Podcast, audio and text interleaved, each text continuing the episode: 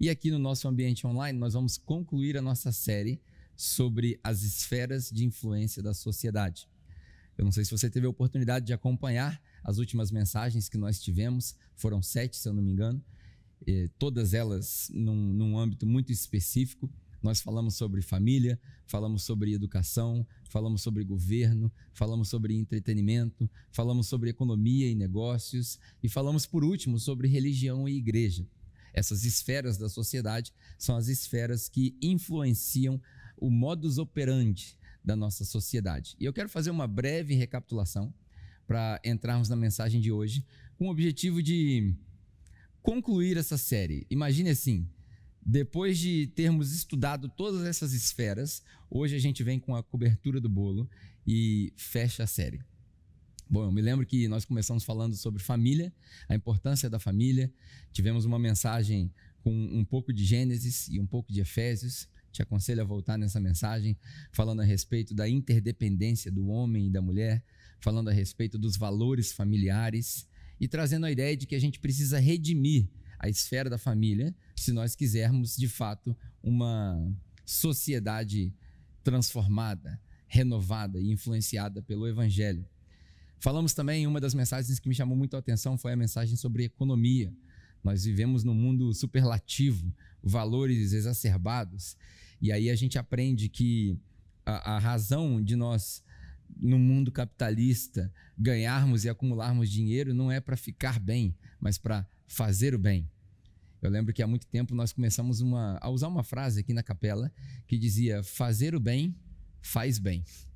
Fazer o bem faz bem. E esse é o propósito da economia que olha para o todo e não só para o indivíduo.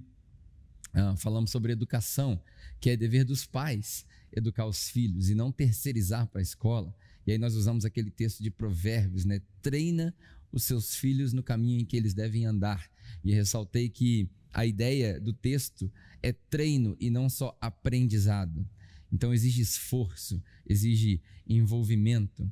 Nós falamos também da esfera, falamos de educação, economia, falamos de entretenimento. Me lembro que eu compartilhei a mensagem com o Duda, nosso amigo, e nós falamos, na, no âmbito do entretenimento, nós usamos a música como um exemplo, já que ele é músico, produtor, e aproveitamos isso com um ensejo de falar a respeito de louvor e adoração.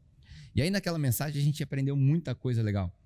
Ah, uma das coisas que mais me chamou a atenção foi uma frase que o Serginho compartilhou dentro do carro, quando a gente estava a caminho do Rio, que ele disse: O momento do louvor é quando eu entrego algo para Deus, já o momento da palavra é quando Deus entrega algo para mim que privilégio eu tenho de estar aqui na frente da câmera e talvez tentar, através desse momento, entregar algo de Deus para você. Ah, a gente aprendeu o que, que é o conceito de adoração. Duda compartilhou aquela palavra grega, o proskineo, que é se prostrar, o momento da reverência. E, embora em casa nós não tenhamos a oportunidade de exercitar isso com essa excelência, no nosso ambiente aqui presencial, é isso que a gente está tentando fazer criar uma atmosfera, um ambiente onde a reverência não se torna idolatria, mas passa um respeito e uma expectativa de que Deus vai falar algo conosco. É algo fantástico. A gente aprendeu a ressignificar e, e reaproveitar o nosso templo, a nossa estrutura física, aprendemos de fato o verdadeiro significado das nossas reuniões, o misticismo, entre aspas, no bom sentido, dessas reuniões onde existe o encontro do Espírito Santo de Deus com aqueles que ele criou para que fossem habitação do seu espírito. É um negócio fantástico. Foi muito bom. E por último, nós falamos sobre religião e igreja, fizemos a nossa mensagem na praça, o que para nós é muito nostálgico. Nós fomos igreja durante um ano ali na praça, nos nossos encontros, e demonstramos o prédio, igreja. E eu abri o meu coração contigo, dizendo que eu, eu talvez tenha colocado a minha expectativa na frente daquilo que Deus provavelmente iria fazer. E nesse recomeço, eu quero reconsiderar todas essas coisas. E hoje, a, a intenção dessa mensagem é trazer à sua memória todas essas esferas, né? a educação, a família, o governo. Nós estamos vivendo uma crise é, social tanto na questão da saúde, com a pandemia do, do Covid-19, e também, ao mesmo tempo, todos esses desentendimentos sociológicos nos Estados Unidos, esses acontecimentos, essas atrocidades a, a respeito de, de racismo. Há pouco tempo atrás, acho que nem dois meses, o assassinato do George Floyd. Antes de ontem, essa mensagem está sendo gravada no dia 27, então no dia 25, uh, o, o, evento com aquele jovem, Jacob Blake, que foi baleado sete vezes nas costas pela polícia. Enfim, eu não quero tomar partido nesse momento, primeiro porque todo mundo já sabe o meu partido, mas segundo, porque esse não é a plataforma que eu quero usar para isso. A gente pode falar disso no outro dia. Mas nesse momento, né, falando de governo, já já vem as eleições, a gente precisa votar consciente, a gente precisa ser um cidadão colaborador, enfim. O objetivo de hoje é trazer à sua memória todas essas mensagens. Eu recebi uma, uma mensagem de texto de um amigo dizendo assim: Poxa, eu não estava gostando de nenhuma das mensagens dessa série. E eu falei: Eu compartilho do seu sentimento, porque às vezes parece que a gente está pregando um negócio que não é o que a gente quer. Mas, curiosamente, as mensagens que talvez ele ou eu não tenhamos gostado, outras pessoas foram tocadas por Deus. E hoje eu quero trazer uma perspectiva nova, ou talvez só fresca. Não nova, fresca. De um texto muito conhecido. E, como eu disse, eu quero usar esse texto para fechar nossa série, colocar a cobertura no bolo, dar o último toque relembrar que durante essa série inteira nós falamos sobre redimir as esferas da sociedade. Nós não fomos chamados para dominar, nós fomos chamados para servir.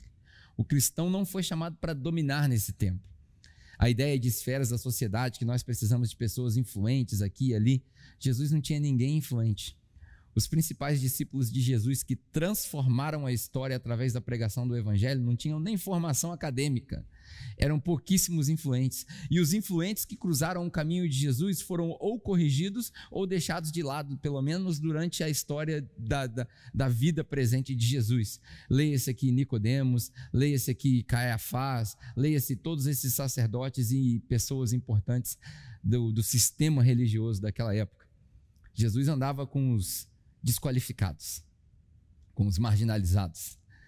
Não é à toa que Jesus, no seu sermão mais famoso, mais conhecido, e talvez se você nunca foi à igreja, você já deve ter ouvido falar desse sermão da montanha, ou sermão do monte, quando Jesus diz: Bem-aventurado são, e aí ele dá vários exemplos: os que têm fome, pois esses serão satisfeitos.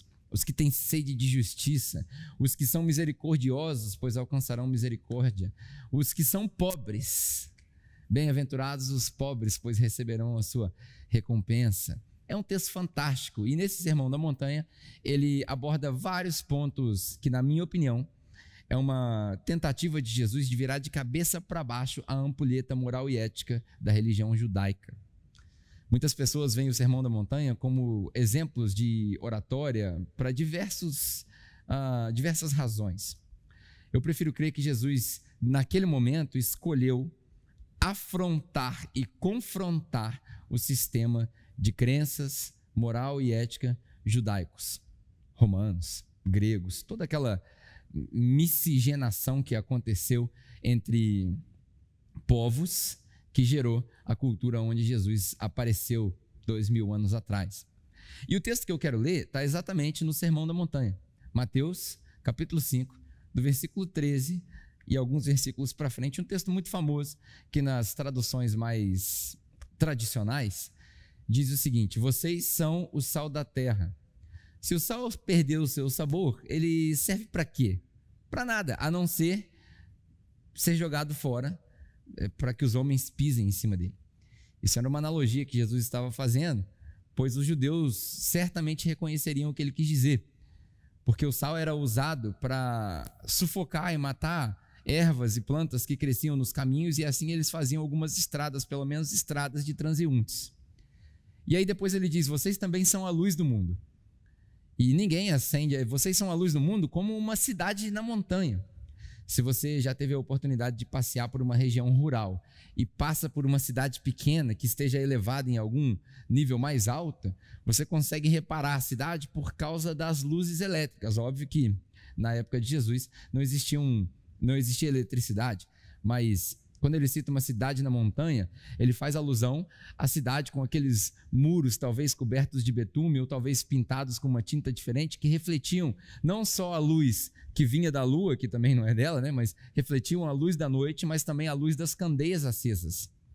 E aí, quando você olha para aquela cidade, você vê claramente que ali tem uma cidade. É explícito.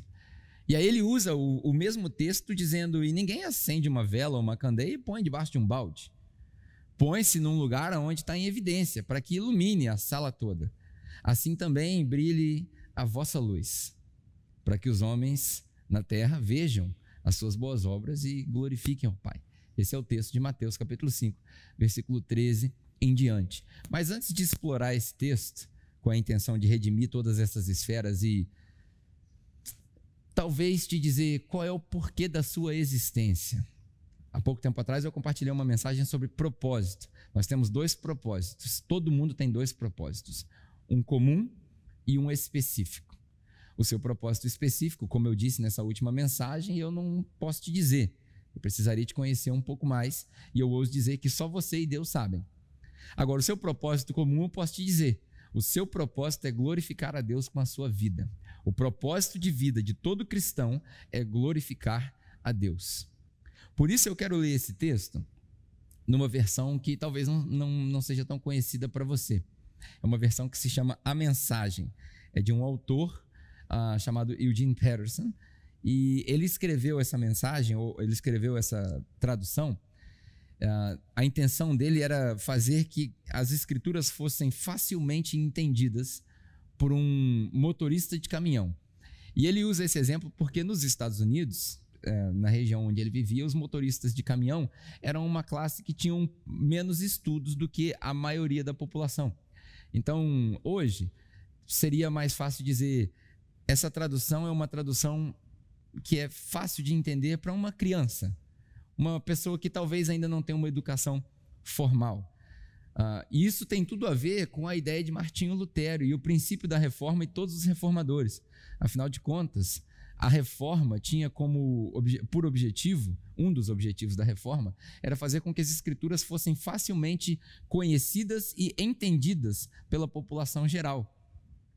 Martim Lutero dizia que o básico das escrituras qualquer pessoa entende, mas os mistérios por trás das escrituras é necessário que você se aprofunde.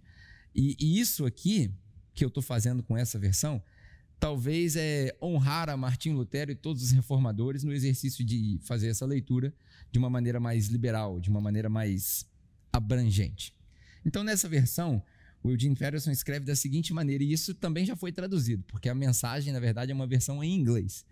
E eu vou ler a tradução da versão A Mensagem. Mateus, no capítulo 5, do versículo 13 até o versículo 16. São três versículos. Ele começa assim: Permita-me dizer. Note que nos textos originais e nos textos mais tradicionais não existe Jesus dizendo permita-me dizer. Por quê? Porque Jesus não precisa de permissão para nada. Mas aqui ele está querendo mostrar o lado educado de Jesus. Ah, diz, dizem os estudiosos que o Sermão da Montanha é um sermão dirigido aos discípulos. E embora centenas de pessoas ouviam esse sermão, o, o endereço do discurso era aos discípulos. Então Jesus fala com eles de uma maneira educada. Permita-me dizer por que vocês estão aqui. Ou seja, qual é o propósito da sua existência? Jesus está dizendo o seguinte: eu vou fazer uma pausa, depois de dizer quem são os bem-aventurados, depois de dizer, depois de falar a respeito de divórcio, depois de falar a respeito de todas as condições morais da nossa sociedade. Alguns estudos acreditam, estudiosos acreditam que o Sermão da Montanha não é um discurso, mas sim vários discursos de Jesus ao longo da vida dele que foram colocados juntos e formaram esse, esse discurso, que também faz sentido. Mas bem no meio, Jesus diz isso: permita-me dizer, por que vocês estão aqui? Vocês estão aqui para ser o sal que traz sabor divino à terra. Que coisa maravilhosa. Vocês estão aqui para ser o sal, o sal que traz sabor divino à terra. Se perderem a capacidade de salgar, como as pessoas poderão sentir o tempero da vida dedicada a Deus? Olha que versão interessante. Se vocês, cristãos, discípulos de Jesus, se nós, eu e você, você que está me assistindo no sofá, no, no telefone, se nós perdermos esse sabor da vida cristã, como que as pessoas que não conhecem Jesus como seu Salvador, que não conhecem Deus como Criador e não reconhecem Deus como Criador de todas as coisas, vão perceber como é bom viver essa vida dedicada a Deus? Impossível. Embora Deus seja onipotente e possa todas as coisas, e pudesse escrever nos céus a história da sua salvação e colocar disponível para todos os homens, ele escolheu usar eu e você. Portanto, nós precisamos viver essa vida, como Paulo diz em Colossenses, em Filipenses, Tessalonicenses, vivamos uma vida digna do nosso chamado. Que chamado é esse? O chamado de sermos discípulos de Jesus. Como as pessoas vão saber ou sentir o tempero da vida dedicada a Deus? Vocês não terão mais utilidade nenhuma e acabarão no lixo. Há uma outra maneira de dizer a mesma coisa. Vocês estão aqui para ser a luz, para trazer as cores de Deus ao mundo, como se o mundo fosse preto e branco. E ao entender e perceber quem é Deus e quem é Jesus, quem é o Espírito Santo e o que eles fazem por nós e o que eles fazem através de nós, quando a gente entra no ambiente preto e branco, nós trazemos a luz que vem de Deus e as cores que vem de Deus. Deus não é um segredo a ser guardado. Vamos torná-lo público, tão público quanto uma cidade num plano elevado ou numa montanha. Se eu faço de vocês portadores da luz, não pense que é para que eu queira escondê-los debaixo de um balde virado. Eu quero posicioná-los onde possam todos vê-los. Eu quero, Jesus falando, eu quero posicionar vocês num lugar onde todas as pessoas possam te ver. Lembre que eu comecei essa série dizendo: nosso objetivo não é dominar, é influenciar. Grave bem isso. Ninguém influencia ninguém sendo igual. Eu, eu lido com muitos jovens e o uso de drogas, uh, sexo prematuro, enfim, todas essas situações que nós sabemos que os jovens passam, é muito comum eles me fazerem uma pergunta assim: Poxa, mas se eu não for aonde eles estão, eles não vão me seguir. se você for aonde eles estão e se você se portar como eles se portam, eles serão a mesma coisa, sempre. A gente só consegue influenciar as pessoas se nós formos diferentes. O que não quer dizer que você deve ser bitolado. Não é isso que eu estou querendo dizer. Mas eu estou expressando para você o que Jesus disse. Você precisa ser identificável. Algo diferente precisa ser notável na sua vida. Eu quero posicioná-los onde todos possam vê-los. Agora que vocês estão no alto do morro, onde todos conseguem enxergá-los, tratem de brilhar. Jesus não te salvou para você viver uma vida medíocre. Jesus não te salvou medíocre no sentido de é, des, é, como é que eu posso usar essa palavra? Desconsiderar a santidade. Santidade é uma das características principais de uma vida cristã. Você foi salvo para ser santo, e santo não quer dizer sem pecado. Santo quer dizer separado para um uso exclusivo. Aonde você estiver, no seu trabalho, na sua escola, na igreja, na sua família, no governo, na economia, no esporte, na música, você precisa ser usado por Deus para quê? Para apontar para Jesus. Porque é isso que ele diz aqui. Eu quero que vocês brilhem, brilhem a vossa luz e mantenham a sua casa aberta. Que a generosidade, o que é algo que a gente precisa desenvolver dentro das igrejas, que a generosidade de vocês seja a marca da vida de vocês. Ah, que bom seria se a marca da vida dos cristãos fosse generosidade, ou compaixão, ou misericórdia, e não julgamento e não eu sei de tudo, e não posicionamento político. Isso é, é, é, Chega a ser ridículo a gente falar isso, mas nós não devemos ser conhecidos por aquilo que nós somos contra. Nós devemos ser conhecidos por aquilo que nós somos a favor. Deixa com que as pessoas debatam. Eu vou, vou parafrasear Jesus. Não se envolvam em debates tolos, porque assim vivem os pagãos. Fale daquilo que é do alto, daquilo que importa. Aponte aquilo que importa no momento em que nós vivemos de crises uh, sociais, racismo. Qual que é o seu dever? O seu dever é apontar o que está errado, em amor, em misericórdia, mas é apontar. Você não pode se omitir. Se omitir já é decidir. Optar por não falar é optar pela opção errada. nesse momento de crise, as pessoas não precisam da sua razão, elas precisam da sua voz. Você precisa ser ouvido. E ainda que você fale errado, é um exercício de humildade admitir seus erros e consertar. Assim nós melhoramos enquanto humanidade. Eu, para quem já nos segue há muito tempo, sabe que eu sou um grande fã de basquete. E agora, no, no aniversário da morte de Kobe Bryant, que foi um dos grandes jogadores da NBA, a Nike produziu um comercial que ele começa com uma imagem do Kobe Bryant é, infiltrando no garrafão e a gente pode colocar esse clipe. Eu acho que é legal. Coloca esse clipe aqui, eu vou achar ele com legenda. E é um comercial de um minuto. Acho que vale a pena você ver. Mas ele começa dizendo o seguinte: Kobe taught us to be better. O Kobe nos ensinou a ser melhor. Assiste aí o, o clipe e depois você vai entender o que eu quero dizer. Kobe taught us to be better. Don't cheat me. Push it, push it. Wake up every single day to get better today than you were yesterday. Whatever it takes. Better dreamer. Better waker. Better stretcher. Better walker. Better talker. Better walking the walk and talking the talk. Better blocker. Better sprinter. Better loser. Better winner. Just be better. Do the simple stuff right. Better form. Focus. Better friend. Better fighter. Better rider. Better eater. mhm. Better leader. Better generation. Better nation. Just be better. Can you do that? Let's go. Back at it. Better player. Better shooter, better scorer, better goat. Yep, better goat, better mentor, mm -hmm. better minor, major, mover, shaker.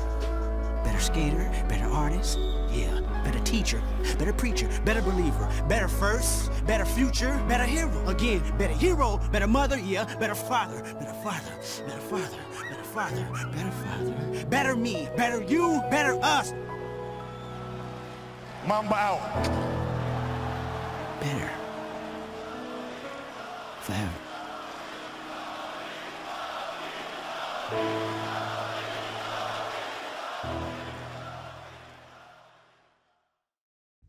Ah, o que eu quis dizer com isso é que essa marca de generosidade, compaixão, misericórdia é uma marca que indica que nós nos tornamos melhores todos os dias. E eu não estou falando melhor em termos de performance, eu estou falando melhor em termos de propósito. Melhorar performance tem a ver com o mundo dos negócios. Aprimorar e melhorar o nosso propósito tem a ver com o mundo ou o reino de Deus. Esse é o, o nosso objetivo. Que a generosidade seja a marca da vida de vocês. Mostrando-se acessíveis aos outros, vocês motivarão as pessoas a se aproximar de Deus, o generoso Pai dos céus. Cara, eu acho que esse texto ele não precisa de nenhuma nenhuma explicação, nenhuma desenvoltura. Ele é autoexplicativo. Mas eu quero finalizar a nossa série com uma colocação a respeito de sal e luz, bem breve.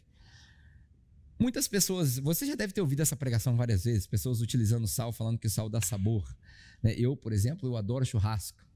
E recentemente eu, eu aprendi a fazer churrasco de uma maneira onde você coloca sal na carne depois que ela sai da churrasqueira, para não exagerar no sal, porque muito sal também você tira o sabor da carne. E aí eu quero fazer uma analogia, óbvio que isso não está no texto, mas muito sal você esconde o sabor verdadeiro da carne. O sal deve realçar o sabor e não esconder o sabor. Nós cristãos, nós devemos realçar aquilo que, que a gente encontra onde tem sabor. E quando Jesus fala de sal, existe uma observação interessante a ser feita nesse texto. Jesus era um cara muito didático e quando ele fala de sal, na região onde ele estava, nessa montanha, certamente as pessoas pensavam no sal que era extraído do Mar Morto, que era um sal poluído, não era um sal puro.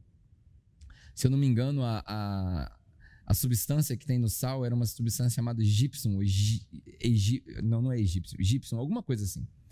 E essa substância ela poluía o sal. E esse sal que era extraído do Mar Morto, a grande maioria do sal não era utilizado na comida.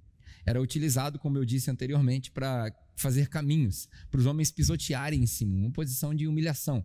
Haja visto que os nossos pés, para os judeus, eram a parte mais suja do corpo, porque eram os pés com as sandálias abertas que caminhavam pelas cidades de terra e quando chegavam em casa, era necessário que um ritual fosse é, executado para limpar as mãos e os pés para que você pudesse comer. É por isso também que Jesus, em João capítulo 13, lava os pés dos discípulos. Olha que coisa linda. No último discurso de Jesus, ele tira um tempo e fala: Olha só, o que eu vou fazer por vocês, eu quero que vocês façam para o mundo. Esse brilha a vossa luz é emular o comportamento de Jesus. E aí Jesus se ajoelha, tira uma toalha da sua cintura e lava os pés dos discípulos. Executa uma tarefa que só os escravos executavam. E ele lava os pés dos discípulos e disse: Eu lavei os seus pés e vocês lavem os pés uns dos outros. E isso não é para nos fazer nada contra, tá? As igrejas que fazem esse culto do lavar os pés, mas a ideia não é essa. A ideia não é a gente botar as pessoas no palco e lavar os pés delas. Isso é um simbolismo. E se você quiser executar o simbolismo, fantástico. Mas não faça com que as pessoas entendam que isso é um ato de serviço. Não. Lavar os pés do outro é se colocar na posição do outro. Lavar os pés do próximo é tirar do seu dinheiro e pagar as contas do próximo. Lavar os pés, como a gente fez aqui na capela recentemente, uma irmã que precisava cobrir o aluguel e nós tínhamos um dilema. R$ 1.200 na conta e a irmã precisava de mil reais. O que, que a gente faz? Compra instrumento para a igreja ou paga a, irmã da, paga a conta da irmã? Isso é óbvio. Isso é óbvio. Paga a conta da irmã e fica sem instrumento. Simples. Isso é igreja. Isso é o reino de Deus. Isso é Jesus, isso é obedecer o evangelho. O sal que Jesus menciona, ele não era puro, ele não era pronto para ser usado. E aí Jesus usa uma expressão nesse texto dizendo para trazer sabor. Vocês trazem o sabor, mas o sal também tem uma qualidade de preservar aquilo que está em decadência. Um, e quando Jesus diz, vocês são o sal da terra, a alusão que ele faz para a terra é a humanidade. Olha que coisa interessante. A humanidade está em decadência. A humanidade está podre. A nossa humanidade está podre. Primeiro, porque há milhares de anos nós descobrimos como destruir o nosso planeta. Deus criou um planeta e nos deu o controle sobre esse planeta. Você percebe que a raça humana é a raça mais fraca do ecossistema, da cadeia alimentar, porém é a raça que domina a cadeia alimentar. Nós somos os únicos que enjaulamos os animais, nós somos os únicos que depredamos os nossos rios e as nossas florestas, nós somos os únicos. Diz, diz a ciência que nós somos os únicos animais racionais. Eu ouso dizer que nós somos os únicos animais irracionais, porque nós não estamos raciocinando. Você não vê os pássaros destruindo a floresta. Eles usam e reutilizam, e Deus criou isso de uma maneira tão perfeita que a mesma madeira que talvez o pica-pau tira de um lugar para construir um ninho, ele deixa no chão e aquilo se transforma em produto biodegradável que vira adubo e, a, e os cadáveres dos, da, dos animais que morrem na floresta se juntam de forma orgânica e aquilo cresce de novo. Deus é perfeito. Deus é perfeito. Nós somos imperfeitos. Deus cria uma obra de arte. Nós rabiscamos a obra de arte e estragamos a obra de arte.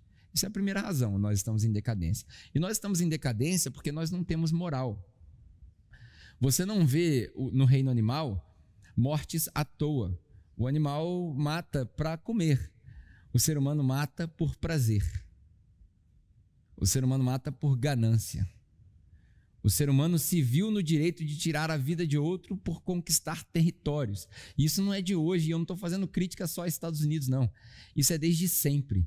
Todos os impérios, o Império Egípcio, o Babilônico, o Assírio, o Mongol, o Chinês, todos os impérios na história da civilização, pelo menos a civilização, sei lá desde quando, de milhões de anos, todos os impérios foram criados na base da ganância.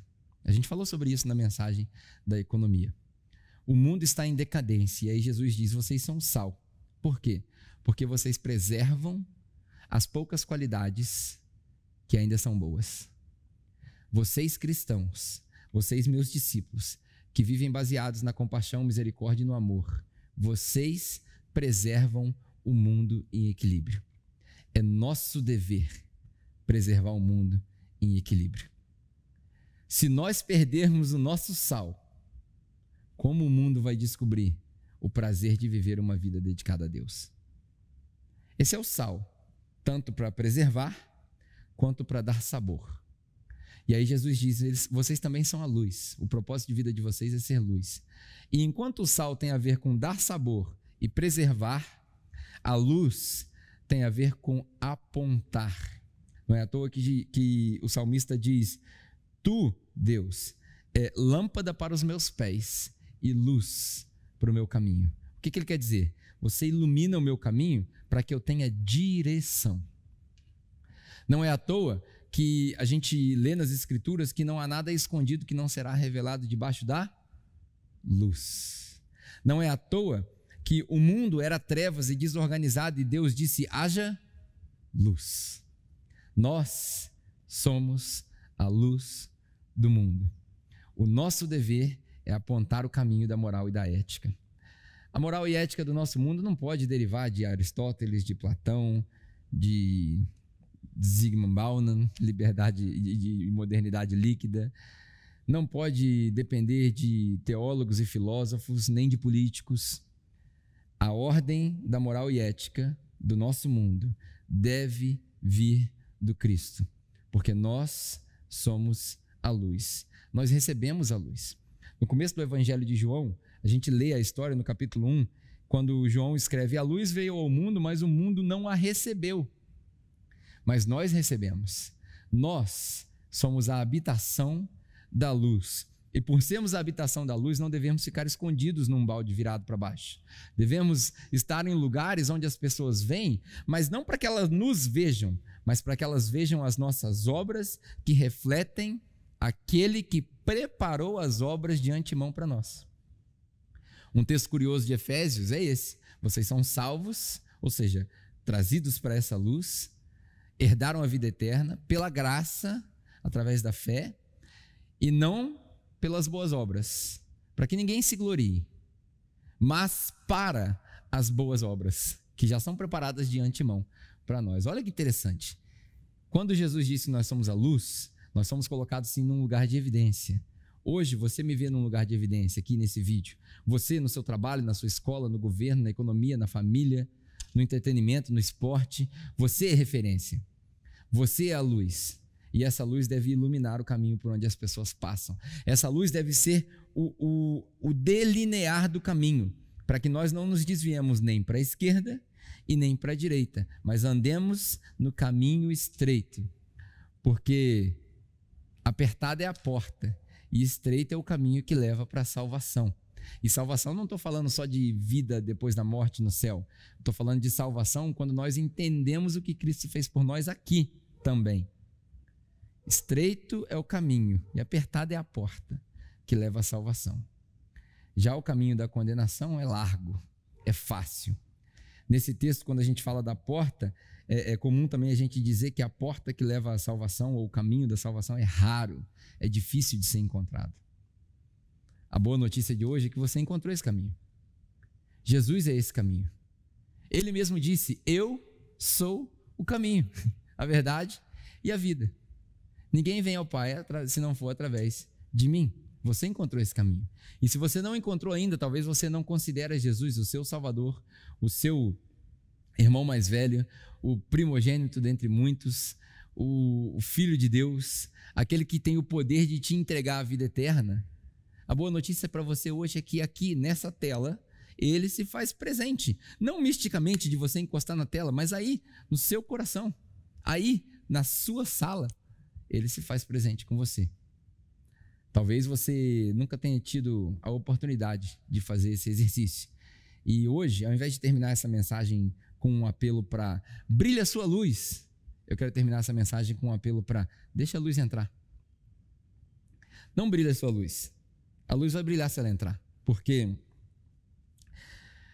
as trevas não conseguem resistir à luz. E se você permitir que essa luz entre, ela vai brilhar automaticamente. E aí eu quero reforçar algo que eu digo para você sempre. Não importa de onde você veio, não importa o que você fez 10 anos atrás, 5 anos atrás, ontem. Não importa o que você estava fazendo agora, antes de começar a assistir essa mensagem. Não importa o que o seu coração diz que você vai fazer amanhã.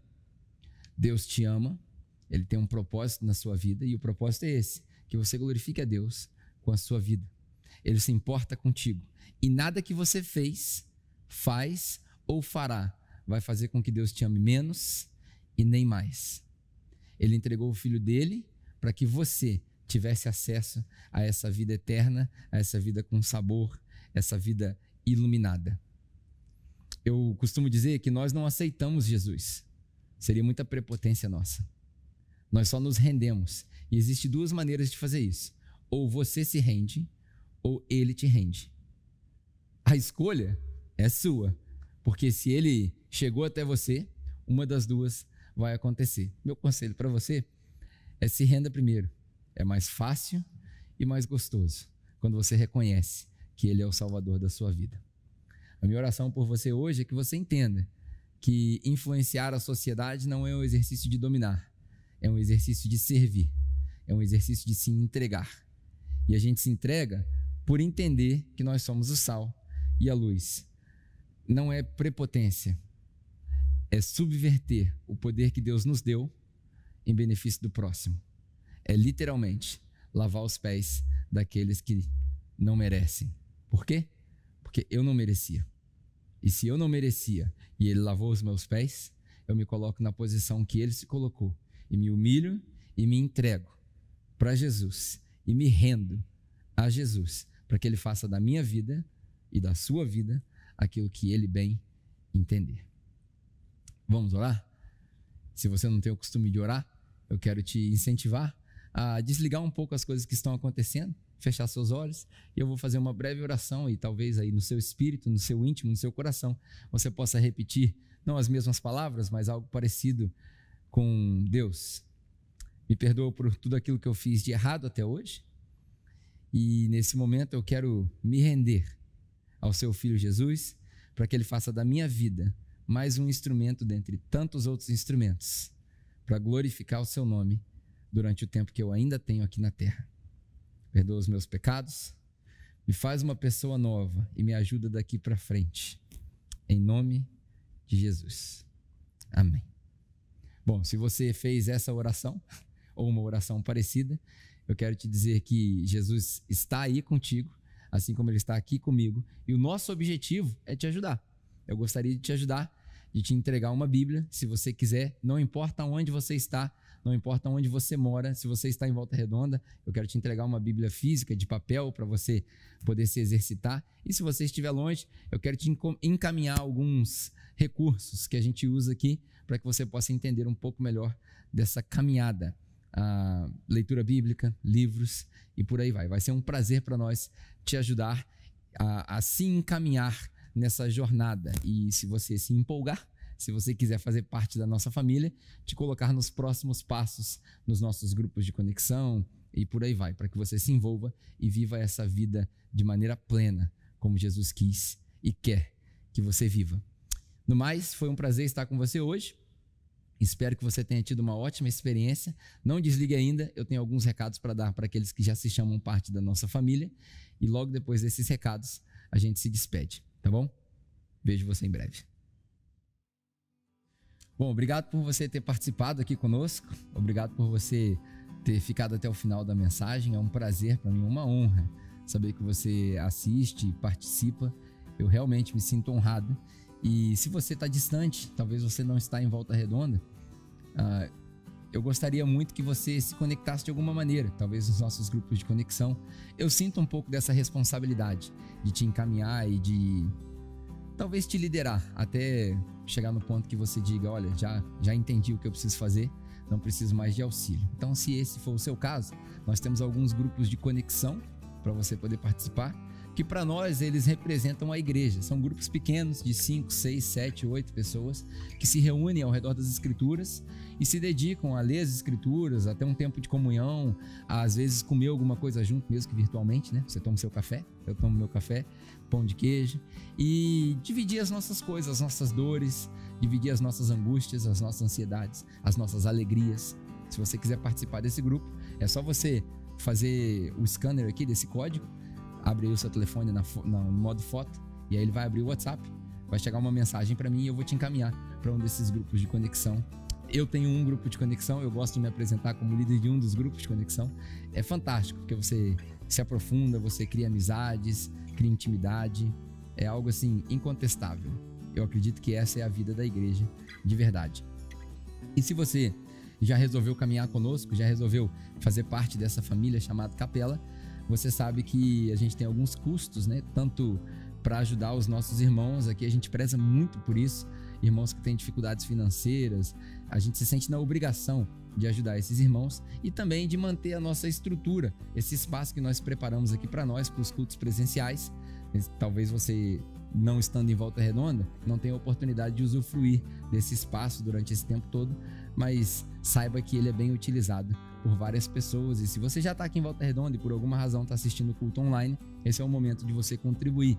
Esse é o momento que a gente serve a Deus com as nossas ofertas também. É que a gente.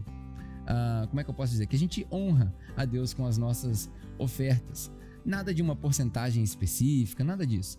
Quando você entende que faz parte dessa família e que essa família tem custos, você quer participar assim também. E isso faz bem, faz bem para você, faz bem para o seu próximo, faz bem para nossa comunidade. É assim que a gente paga as luzes, é assim que a gente paga o aluguel, é assim que a gente paga o salário daqueles que trabalham aqui, é assim que a gente compra recursos, né, como câmeras, cabos e por aí vai. É só dessa maneira que nós podemos continuar o nosso trabalho. Então, se você quiser contribuir, aqui tem também um código. Você, do mesmo jeito que você fez com o grupo de conexão, você pode abrir o seu telefone aí na câmera, escanear esse código. Ele vai abrir um aplicativo chamado PicPay e ali no PicPay você faz na primeira vez o registro do seu cartão de crédito ou coloca é, dinheiro ali na sua conta do PicPay e aí você pode contribuir como quiser. Eu gostaria de te encorajar a decidir no seu coração fazer uma contribuição regular. Eu acho que assim é mais fácil. De repente você fala, ah, eu posso doar 50 reais por mês, 100 reais por mês, 200 reais por mês, enfim, seja lá qual for a quantia, decida-se, coloca, coloca isso no seu orçamento, porque assim a gente sabe é, com quem a gente pode contar e com quanto a gente pode contar. Assim a gente pode ser mais transparente, assim a gente tem menos surpresas e assim a gente pode se programar para as atividades futuras. Se você puder fazer isso, isso vai nos auxiliar demais da conta. Se você já, já se, se chama parte da nossa família, todos nós aqui já de casa fazemos isso, tá bom? No mais, eu espero que você tenha uma ótima semana. Espero que você tenha gostado dessa mensagem, que tenha te feito bem, que tenha te edificado. E para reforçar os nossos cultos agora online, eles vão sair só às 19 horas da noite. 19 horas da noite não existe, né? 19 horas é 19 horas. 7 horas da noite, às 19 horas, no nosso canal do YouTube. Ah, é o mesmo conteúdo, o nosso coração está todo entregue da mesma maneira para você poder participar. E nas manhãs nós teremos só os nossos cultos presenciais. Deus te abençoe, tenha uma ótima semana, deixa a luz entrar e brilha a vossa luz para que os homens glorifiquem a Deus também através da sua vida. Tchau, tchau e até a próxima, se Deus quiser.